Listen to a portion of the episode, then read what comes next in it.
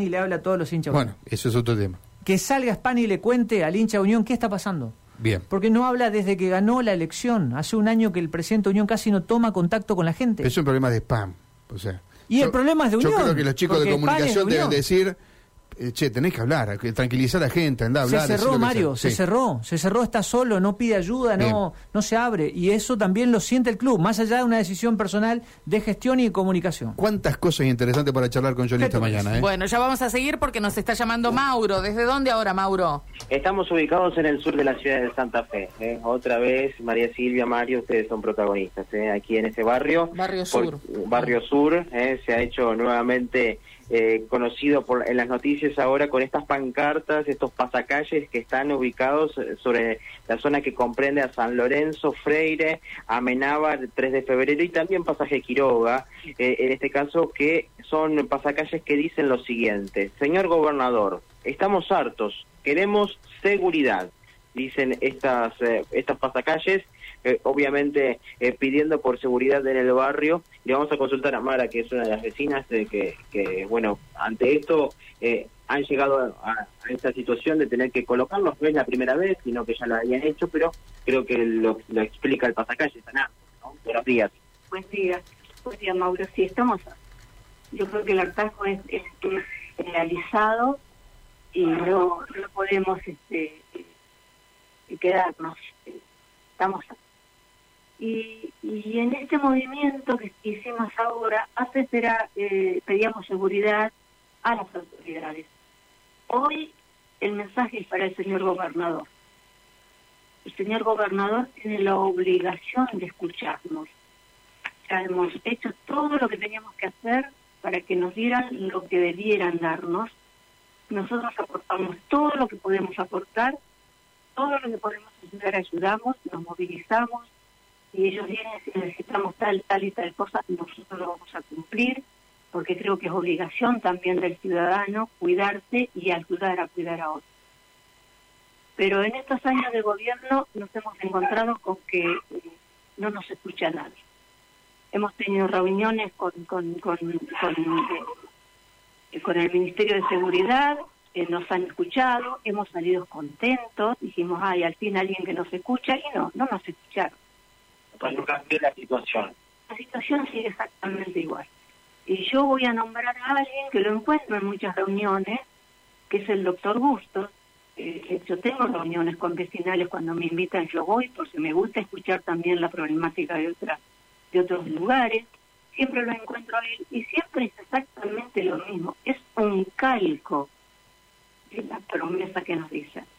Entonces yo digo, bueno, ya está nosotros hemos llegado a todas las instancias, hemos llegado a donde teníamos que llegar, pedimos donde lleguemos, teníamos que pedir. Hemos ido al intendente, al intendente le hemos pedido también por carta lo que necesitamos y ahora, señor gobernador, señor gobernador, queremos que usted nos escuche. Lo único que le pedimos es seguridad. Estamos hartos de vivir de esta manera, no tenemos vida, nos cambió la vida. La pandemia fue un año horrible, y la inseguridad es peor que la pandemia. Nos tienen encerrados, nosotros dentro de nuestras casas y los delincuentes fuera. Yo creo que no es tan difícil, no es tan difícil saber de dónde vienen las cosas. Usted tiene funcionarios, tiene un gabinete, tiene ministros. Júntense, yo les pedí en la carta eso, no soy yo para decirle a usted qué es lo que deben hacer, pero les pido por favor, júntense hablen entre ustedes.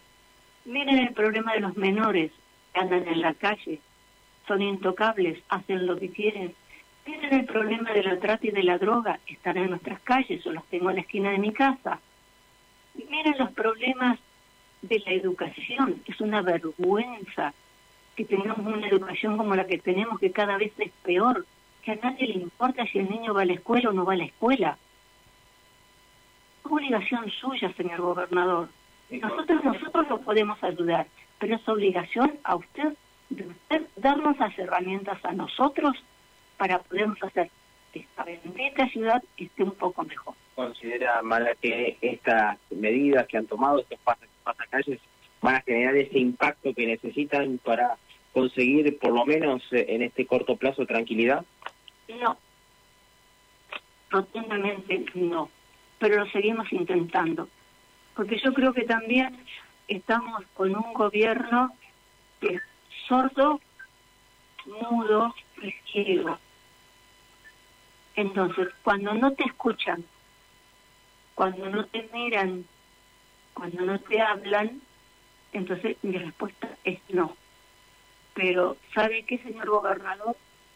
Tengo sangre gallega, estoy tosura y voy a seguir lo mismo. Yo voy a seguir luchando para que mi familia por lo menos pueda vivir un poco en paz. Gracias, muy amable. Bueno, hasta allí le escuchábamos Francina Mara, que lo ha hecho junto a otros, eh, han juntado eh, el dinero para poder realizar y, y poder eh, tener los, los pasacalles. Y bueno, cuando se pasen por esta zona, reitero, Amenábar, 3 de febrero, eh, San Lorenzo, Freire, eh, también la zona de eh, Pasaje Quiroga, se van a encontrar con estos eh, pasacalles que están por la por la calle. Mauro, ¿hay, eh, ¿hay un hecho que haya sido el- la gota que rebalsó el vaso o es, eh, bueno, lo que Mara decía, el paso del tiempo y ningún cambio en la situación como para que vuelvan eh, con, con este tipo de reclamos? Son los múltiples hechos en general, en general. No es que hay un hecho en particular, sino lo que están notando son arrebatos, eh, también lo que hemos tenido semanas atrás, por ejemplo, de las de las motos que rompen portones. Eh, bueno, son eh, en general se han dado diversos hechos, no es solamente uno por- puntualizado, Sí, sí. pero eh, si nos ponemos a,